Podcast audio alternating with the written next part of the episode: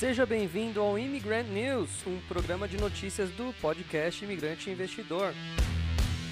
Eu sou Douglas Carvalho, professor, mentor de investimentos, especializado em brasileiros que vivem fora do Brasil e querem aprender a investir na bolsa de valores, não só brasileira, mas também americana e de outros lugares do mundo. Nesse programa você vai ouvir notícias fresquinhas do mercado financeiro mundial, lidas ou traduzidas em tempo real por mim mesmo. Eu vou aproveitar para comentar tudo isso para que você tenha melhor informação. Mas antes, não se esqueça de seguir o podcast e também me seguir nas outras redes sociais. No YouTube é youtube.com.br imigranteinvestidor, no Instagram é arroba investidorimigrante e no Facebook é facebook.com.br imigranteinvestidor.br. Agora, bora relaxar e ouvir as notícias.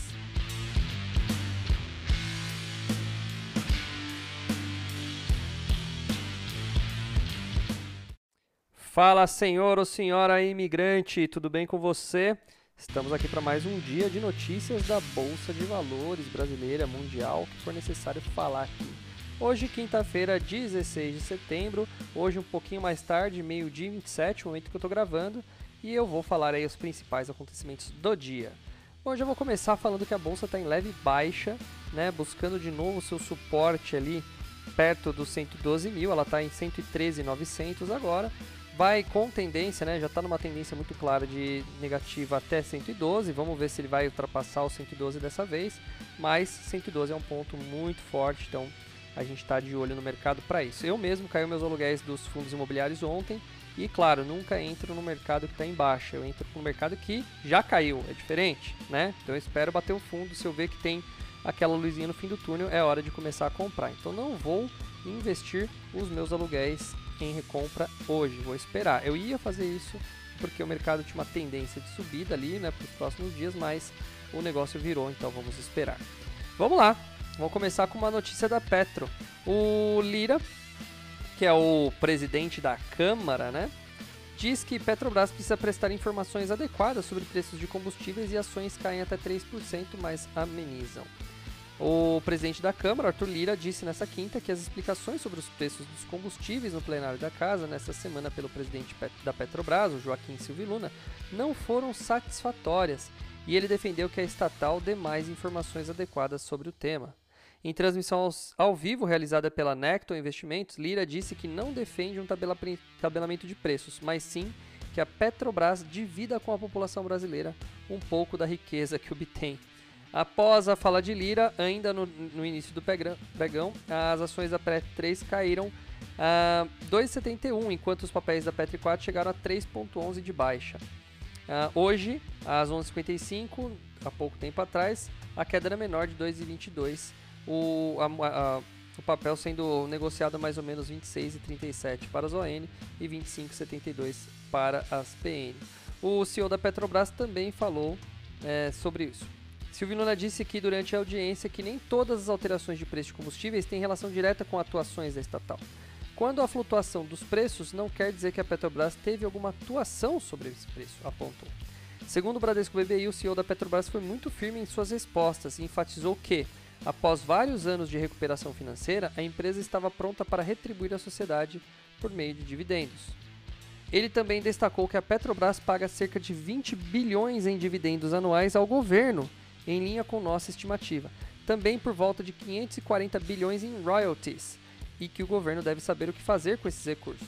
O CEO destacou ainda que a paridade do combustível é um pilar importante para que a empresa continue investindo em plataformas e evite o declínio da produção. No geral, acreditamos que o CEO estava muito claro em relação aos caminhos frente da companhia, destacou o BBI. Ou seja, especialistas do BBI estão de acordo com as falas, que são muito lógicas, né, do Silvio Luna, mas o Arthur Lira, que é especialista, que, é, que é, foi eleito pelo povo, né, e eleito na presidente da Câmara dos Deputados, um político, é especialista em petróleo agora e ele precisa ter uma informação melhor. Lira, cabe destacar, havia criticado a gestão da estatal em mensagem publicada no Twitter, após casa confirmar que o presidente da estatal participaria da audiência na casa na terça para falar sobre o preço dos combustíveis. Aí ele escreveu assim: Tudo caro, gasolina, diesel, gás de cozinha. O que a Petrobras tem a ver com isso? O plenário vira a comissão geral para questionar o peso dos preços em empresa do bolso de todos nós. A Petrobras deve ser lembrada, os brasileiros são seus acionistas. Escreveu o presidente da Câmara, que foi entendido por investidores como sinal de disposição para eventuais intervenções.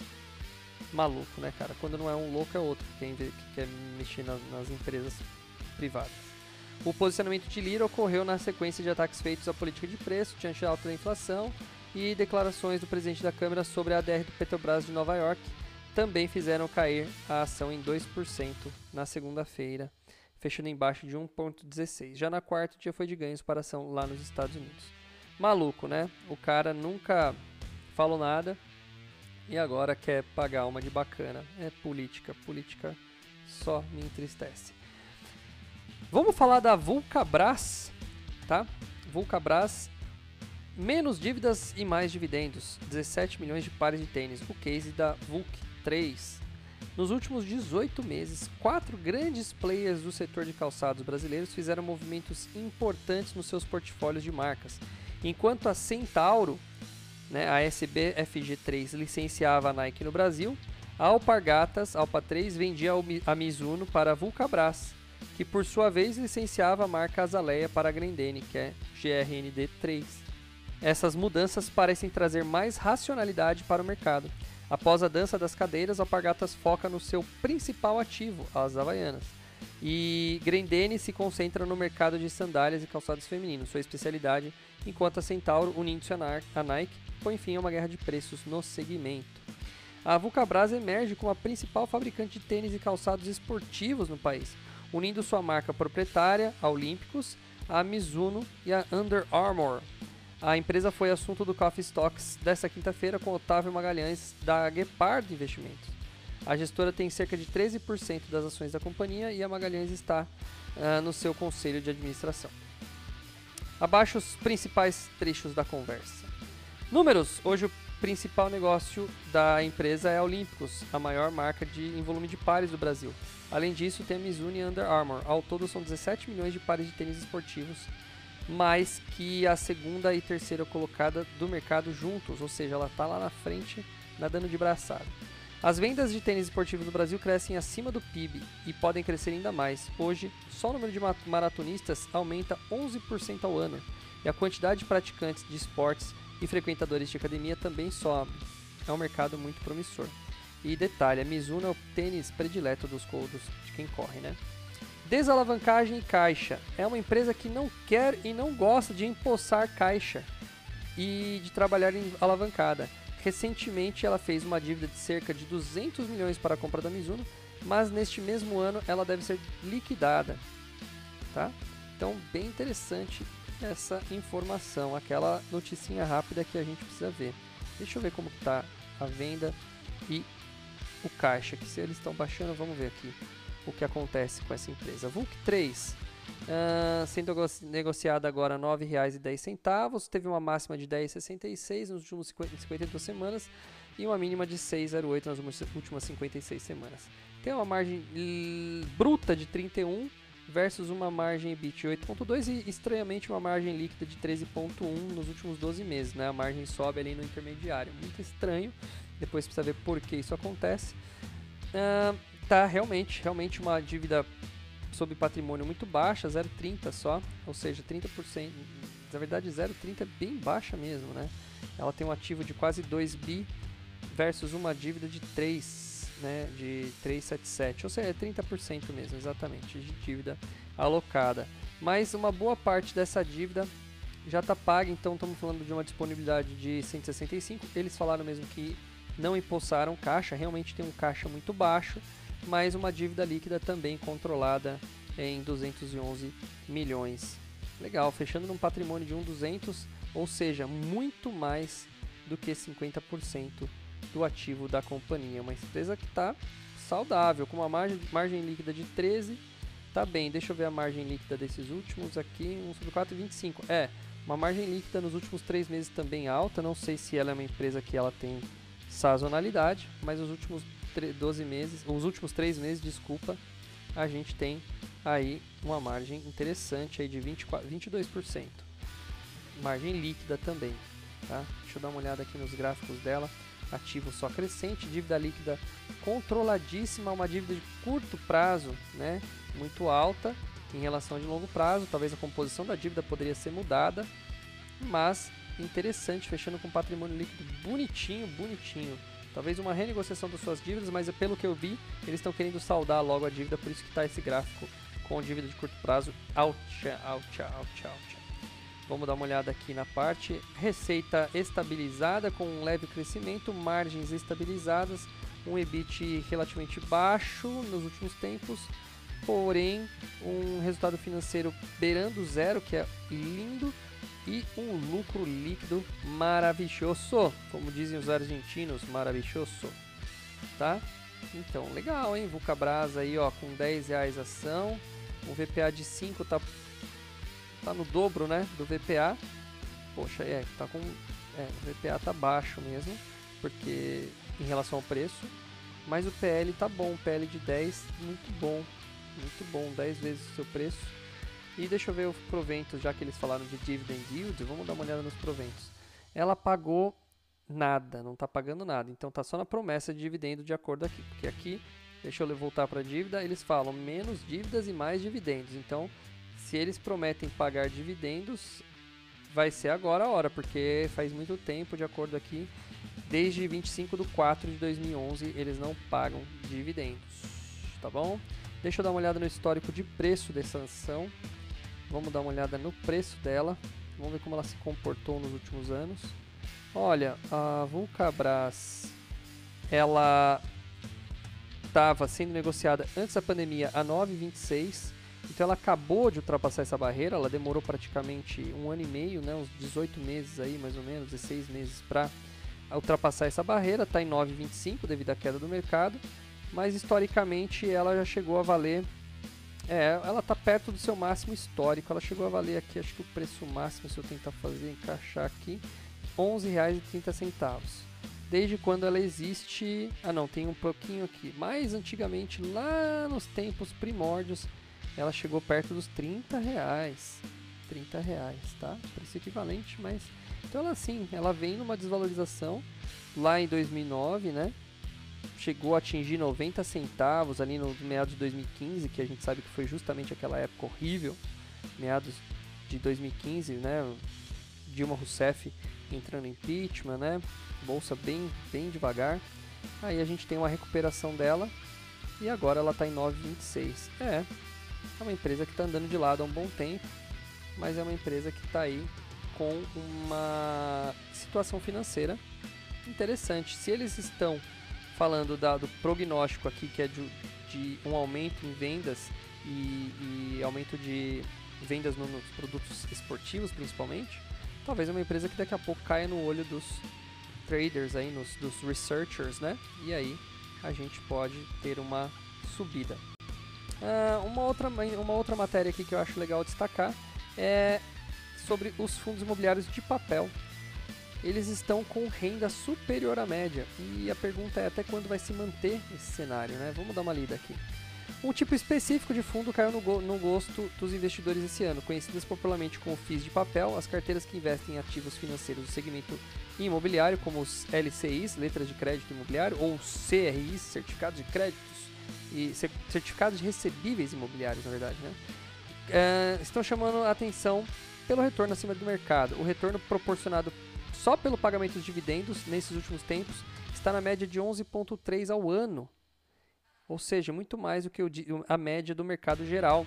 Tá? E praticamente o, o dobro do que pagam os fundos de tijolo.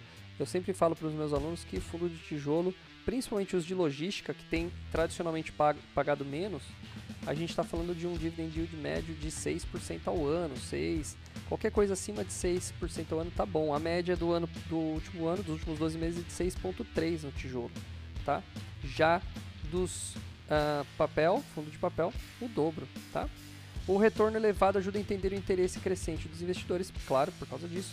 Em agosto, dos 10 fundos imobiliários mais negociados na bolsa, 7 eram de recebíveis imobiliários. Entre eles, tinha o Hectare, que sozinho respondeu por 5% do volume médio diário dos fundos imobiliários na B3. E depois vinha o Iridium e o Capitania Securities. O Iridium muito famoso, né?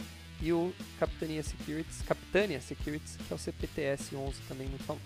Além de retornos poupudos com a distribuição de rendimentos, os fundos de papel também ganharam os corações dos investidores por conta da menor volatilidade.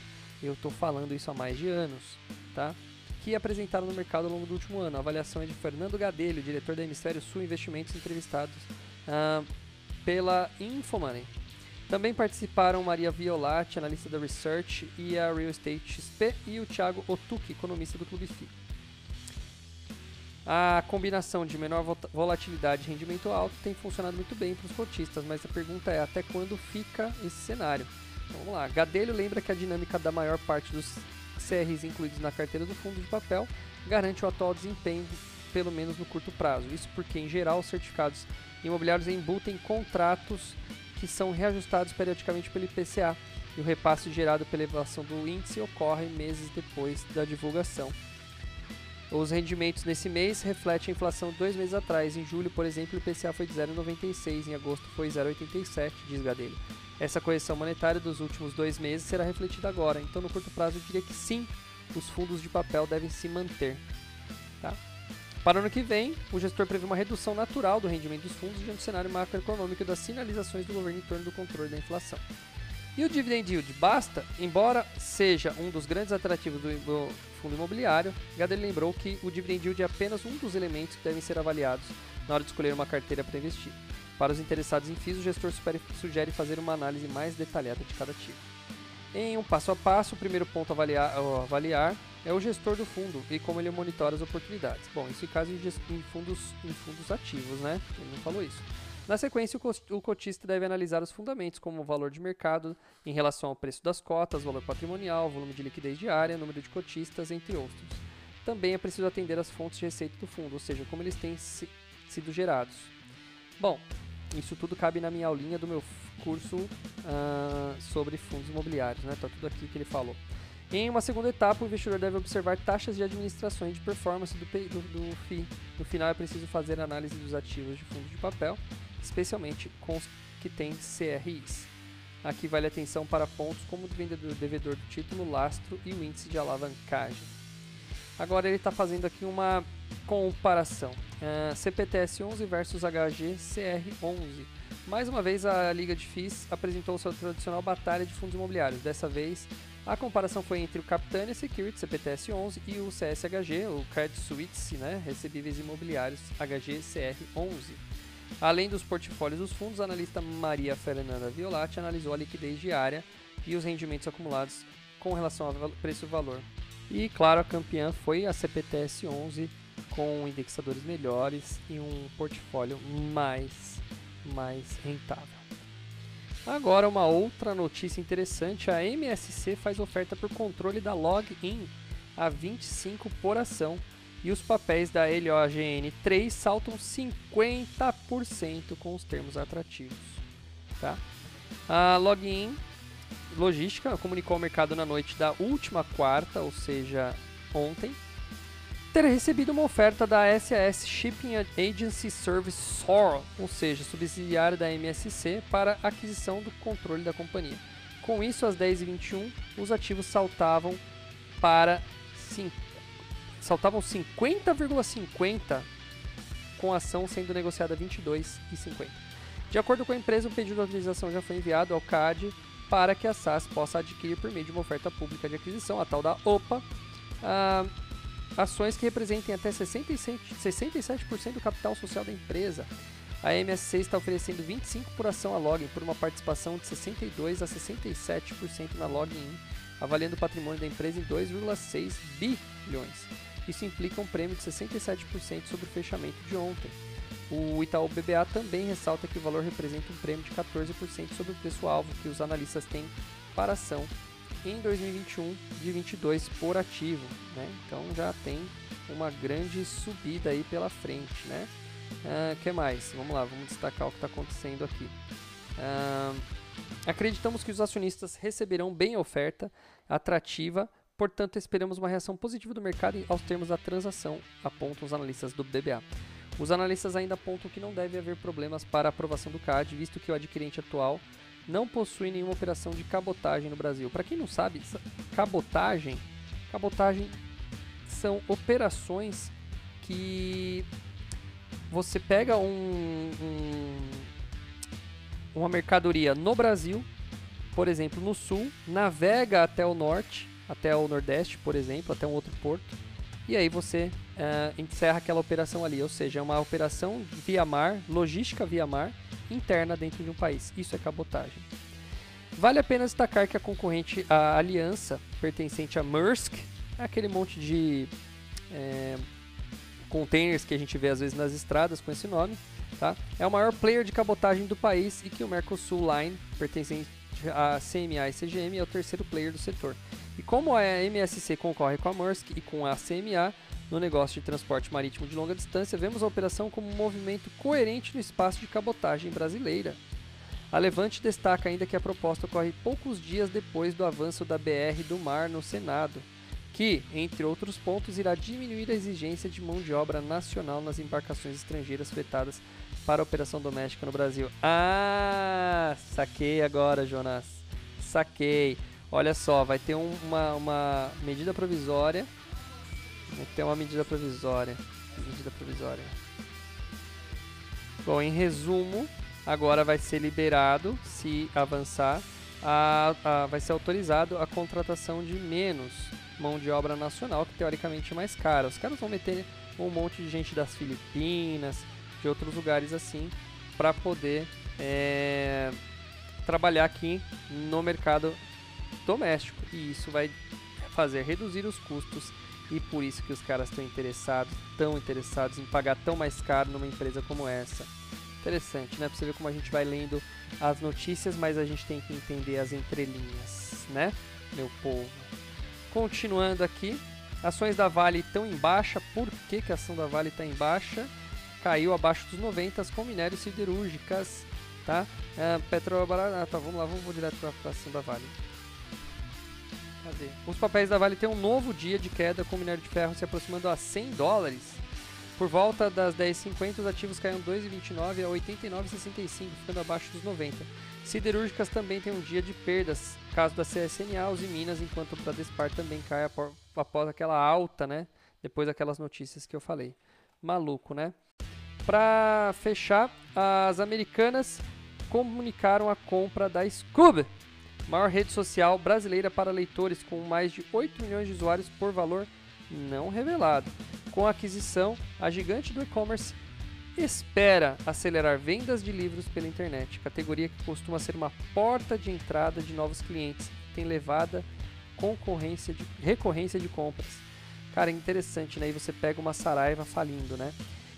Lançada em 2009, a Scoob oferece uma biblioteca virtual que permite a organização de leituras concluídas e desejadas, produção de resenhas e avaliação de obras literárias. É possível interagir com outros leitores, editoras e autores. A plataforma e o app têm interatividade com outras redes sociais. É tipo um Netflix dos livros, né? Olha que louco. A XP aponta que a aquisição está em linha com a estratégia da empresa e de estar mais presente no dia a dia dos clientes e contribui para o aumento da conversão da categoria de livros e diminuição do custo de aquisição de clientes, o famoso CAC. Né? Ela, acaba, ela acaba transformando isso, é, ela acaba tirando um dinheiro do marketing, né, da publicidade para atrair novos clientes, do, ou seja, esse é o CAC, é o custo para aquisição de um novo cliente, e ela acaba atraindo esse cara através do livro. Uma bela de uma jogada estratégica. Abre aspas, enxergamos a transação como positiva, mas não deve ter impacto financeiro relevante para os resultados no curto prazo. Mantemos nossa recomendação de compra e preço-alvo para o fim de 2021 de R$ 82,00 por ação, apontam os analistas da XP. Mais uma rapidinha aqui, a Cogna, COGN3, comunicou que a BlackRock, para quem não conhece, a BlackRock é uma, uma das maiores, se não é a maior, gestora de fundos passivos negociados na bolsa. Ela tem um monte de empresa no seu portfólio, tá? E ela lança as ETFs isso daí. A BlackRock aumentou a participação nas ações da Cogna, alcançando 5,01% do total de ações emitidas pela companhia, tá? A BlackRock informou que detém 21 milhões ponto 461 instrumentos financeiros derivativos referenciados em ações ordinárias da Cogna, com liquidação financeira, representando aproximadamente 1,14% do total de ações da companhia. Fica de olho. Tem mais pequena notícia? Vamos mais uma pequena notícia. Dá tempo? Dá tempo. A empresa de shopping centers BR, BR, BR Malls, ou BR Malls, afirmou que seu conselho de administração aprovou um programa de recompra de 42 milhões de ações, equivalente a 5% de seus papéis em circulação neste momento. Por meio de fato relevante, a empresa explicou que manterá os papéis recomprados em tesouraria para maximizar a alocação de caixa, gerando valor a seus acionistas. O programa tem prazo de 12 meses. O Credit Suisse avalia a notícia como positiva e ressalta que os papéis da empresa estão sendo negociados em níveis próximos aos mais baixos do período da pandemia apesar do melhor desempenho em vendas e aluguéis. Ou seja, está aqui uma nova oportunidade. BR Malls, né? Tá com valor baixo do papel, mesmo com as melhoras nas vendas aí, né? Mais uma, vamos falar da Vamos a Vamos, que é VAMO3. Ela é uma empresa de locação de caminhões, máquinas, equipamentos, que é controlada pelo famoso Simpar. Simpar o ticker é SIMH3, informou que aprovou a realização de oferta restrita a 32 milhões de ações com possibilidade de lote adicional com 32,7 milhões de ações. Haverá reforços de colocação no Brasil e no exterior. A oferta é coordenada pelo BTG Pactual, Bradesco BBD, BBI, Itaú BBA, JP Morgan, Santander, UBS Brasil e XP Investimentos. Às vezes eu leio em inglês o negócio, né? É UBS Brasil. O valor a ser levantado na oferta seria de 525 milhas de reais, levando em consideração o fechamento de 16 de ontem. Tá? Considerando o lote adicional de ações, o valor dobraria para 1 bilhão de ações. Continuando, tem a Reddor, que é do grupo São Luís, né? Reddor São Luís informou a celebração de contrato para aquisição de pelo menos 90% do capital social do Hospital Novo Atibaia, vizinho meu aqui, da AMHA ou AMA Saúde e HNA Empreendimentos e Participações, sendo essa última a sociedade detentora dos imóveis onde o hospital exerce suas atividades, inclusive com terreno, permitindo sua futura expansão. Um hospital muito bom, diga-se de passagem, conheço pessoalmente esse hospital, já fiz treinamento e consultoria dentro desse hospital, então eu conheço de perto. É um hospital muito bom e a Rede Dora agora acabou de concluir a aquisição, ou pelo menos já está tudo bem andado. Voltando, terminando, agora para terminar, Saúde, Rapvida e Sul América. A Rapvida e a Sul América informaram suas propostas para o grupo HB Saúde. Elas estão disputando isso daí. No caso da Rapvida, a proposta vinculante para, é, enviada para o grupo HB em 15 de setembro foi de 650 milhões de reais e uh, com a, para aquisição de 100% do grupo, 650 pau para 100% do grupo, tá? E vai ser enviada para aprovação. Já a Sul América apresentou a proposta para aquisição de 100% por 563 milhões, ou seja, mais baixo. A companhia afirmou que considera o potencial estratégico, expectativa de novos importantes vetores para o crescimento e aumento da penetração na região de São José do Rio Preto praça estratégica para expansão na companhia no interior do estado de São Paulo.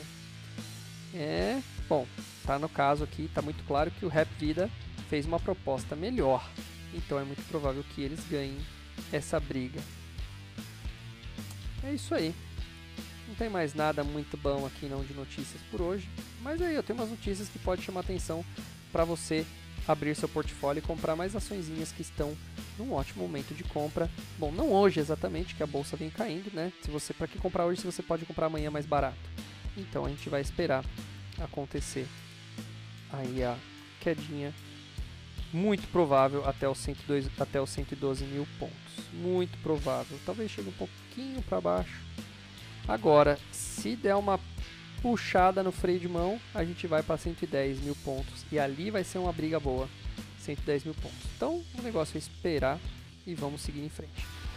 Muito obrigado pela sua participação aqui e a gente se fala amanhã neste mesmo podcast. Um abraço, querido ouvinte. Tchau, tchau.